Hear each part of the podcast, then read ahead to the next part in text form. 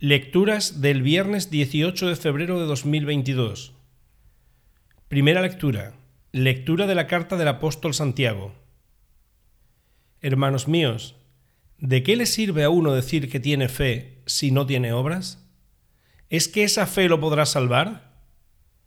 Supongamos que un hermano o una hermana andan sin ropa y faltos del alimento diario, y que uno de vosotros le dice, Dios os ampare, abrigaos y llenaos el estómago, y no le dais lo necesario para el cuerpo.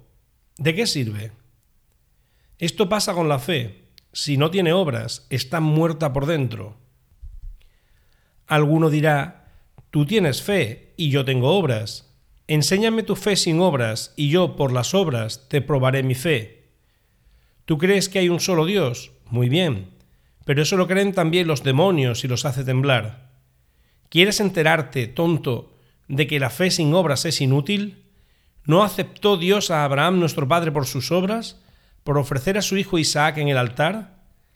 Ya ves que la fe actuaba en sus obras, y que por las obras la fe llegó a su madurez. Así se cumplió lo que dice aquel pasaje de la Escritura. Abraham creyó a Dios y se lo contó en su haber. Y en otro pasaje se le llama amigo de Dios veis que Dios acepta al hombre cuando tiene obras, no cuando tiene solo fe. Por lo tanto, lo mismo que un cuerpo que no respira es un cadáver, también la fe sin obras es un cadáver. Palabra de Dios. Salmo responsorial. Dichoso quien ama de corazón los mandatos del Señor. Dichoso quien ama de corazón los mandatos del Señor. Dichoso quien teme al Señor y ama de corazón sus mandatos. Su linaje será poderoso en la tierra, la descendencia del justo será bendita. Dichoso quien ama de corazón los mandatos del Señor. En su casa habrá riquezas y abundancia, su caridad es constante, sin falta. En las tinieblas brilla como una luz el que es justo, clemente y compasivo. Dichoso quien ama de corazón los mandatos del Señor. Dichoso el que se apiada y presta y administra rectamente sus asuntos el justo jamás vacilará, su recuerdo será perpetuo. Dichoso quien ama de corazón los mandatos del Señor. Evangelio. Lectura del Santo Evangelio según San Marcos.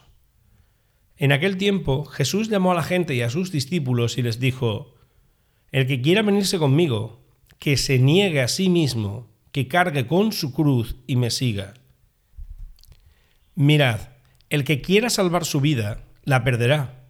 Pero el que pierda su vida por mí y por el Evangelio, la salvará.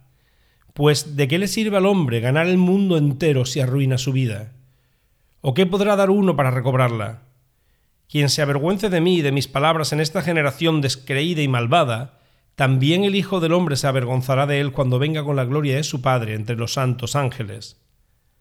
Y añadió, os aseguro que algunos de los aquí presentes no morirán sin haber visto llegar el reino de Dios en toda su potencia. Palabra del Señor.